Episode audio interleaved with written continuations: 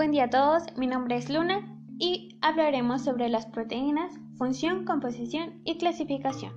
Las proteínas son moléculas formadas por aminoácidos que están unidos por un tipo de enlace conocido como enlace peptídico. El orden y la disposición de los aminoácidos depende del código genético de cada persona. Todas las proteínas están compuestas por carbono, hidrógeno, oxígeno y nitrógeno, y la mayoría contiene además azufre y fósforo. Las proteínas suponen aproximadamente la mitad del peso de los tejidos del organismo y están presentes en todas las células del cuerpo, además de participar en prácticamente todos los procesos biológicos que se producen. En las funciones de las proteínas, de entre todas las biomoléculas, las proteínas desempeñan un papel fundamental en el organismo, ya que estas son esenciales para el crecimiento gracias a su contenido de nitrógeno que no esté presente en otras moléculas como grasas o hidratos de carbono. También lo son para la síntesis de mantenimiento de diversos tejidos o componentes del cuerpo como los jugos gástricos, la hemoglobina, las vitaminas, las hormonas y las enzimas. Estas últimas actúan como catalizadores biológicos, haciendo que aumente la velocidad a la que se producen las reacciones químicas del metabolismo. Asimismo, ayudan a transportar determinados gases a través de la sangre, como el oxígeno y el dióxido de carbono, y funcionan a modo amortiguador para mantener el equilibrio ácido-base y la presión oncótica del plasma. Otras funciones más específicas son las de los anticuerpos, un tipo de proteína que actúa como defensa natural frente a posibles infecciones o agentes externos. También el colágeno cuya función de resistencia lo hace impredecible en los tejidos de sostén o la miocina y la actina, que estas dos proteínas musculares que hacen posible el movimiento. Como lo mencioné anteriormente, una de las funciones de las proteínas es construir, mantener y regenerar las células de nuestro cuerpo. También usamos las proteínas para producir enzimas y hormonas. La proteína es un componente importante de nuestros huesos, músculos, cartílagos, piel y sangre.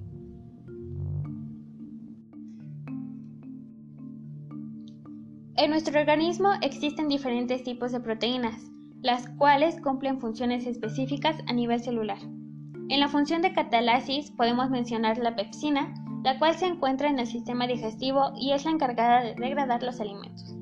En las funciones reguladoras ayuda a que exista un equilibrio entre las funciones que realiza el cuerpo, por ejemplo la insulina, que se encarga de regular la glucosa de la sangre. En las funciones receptoras se encarga de recibir las señales para que las células cumplan su función. En las funciones de transporte, estas son las encargadas de transportar las sustancias dentro de un organismo, como la hemoglobina que es encargada de transportar el oxígeno a través de la sangre.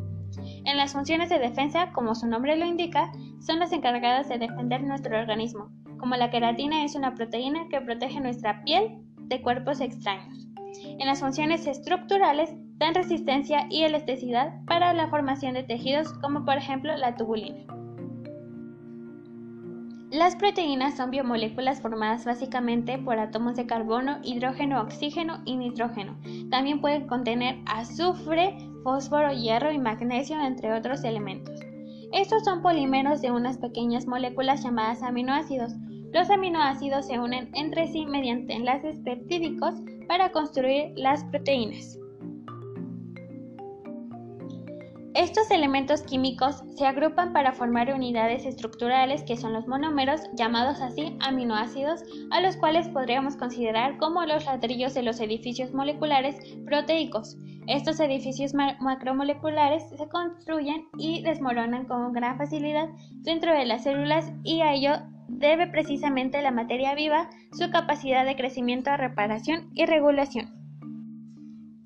La unión de un bajo número de aminoácidos se denomina péptido. Si el número de aminoácidos que forma la molécula no es mayor de 10, se denomina oligopéptido. Si es superior a 10 se llama polipéptido y si es superior a 50 aminoácidos se habla ya de una proteína. Los aminoácidos encontrados en las diferentes proteínas son menos de 100 y de entre ellos 20 son los que forman parte de las proteínas y en base a los cuales se sintetizan las proteínas inicialmente.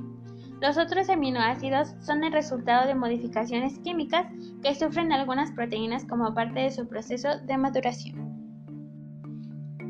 A lo largo del tiempo se han hecho numerosas clasificaciones de proteínas atendiendo diversos criterios como la solubilidad, composición química, forma de la molécula, función que desempeña y muchas de estas clasificaciones han quedado en desuso por ser poco útiles en la práctica para caracterizar las proteínas y actualmente solamente persisten dos clasificaciones. En la clasificación según el tipo de estructura terciaria tenemos dos las proteínas globulares que adquieren forma más o menos esféricas o redondas. Generalmente son solubles en agua o en disoluciones diluidas.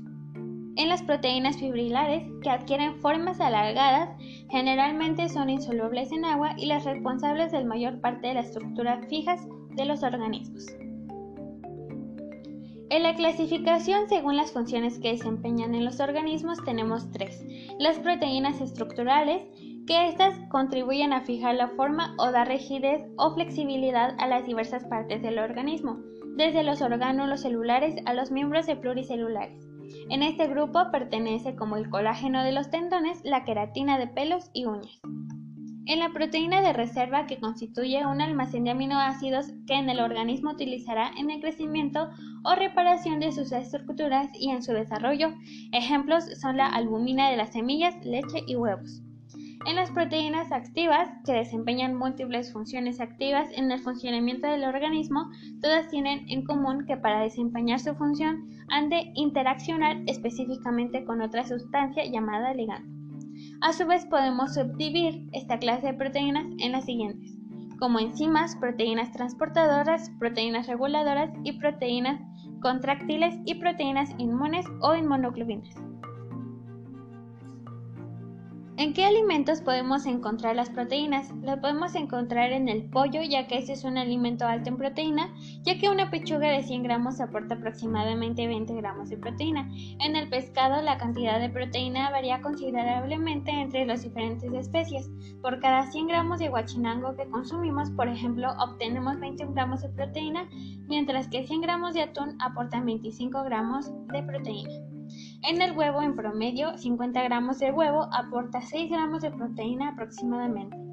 En la avena, su contenido de proteína en comparación con otros cereales como el maíz o el trigo es mayor. Cada 30 gramos de avena contienen en promedio 3.94 gramos de proteína aproximadamente.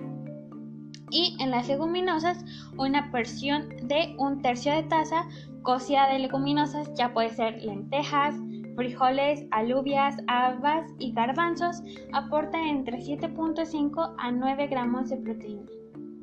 De manera general, se recomienda que el total de energía que necesitamos al día es de 15 entre 20% sea aportado por alimentos fuente de proteína.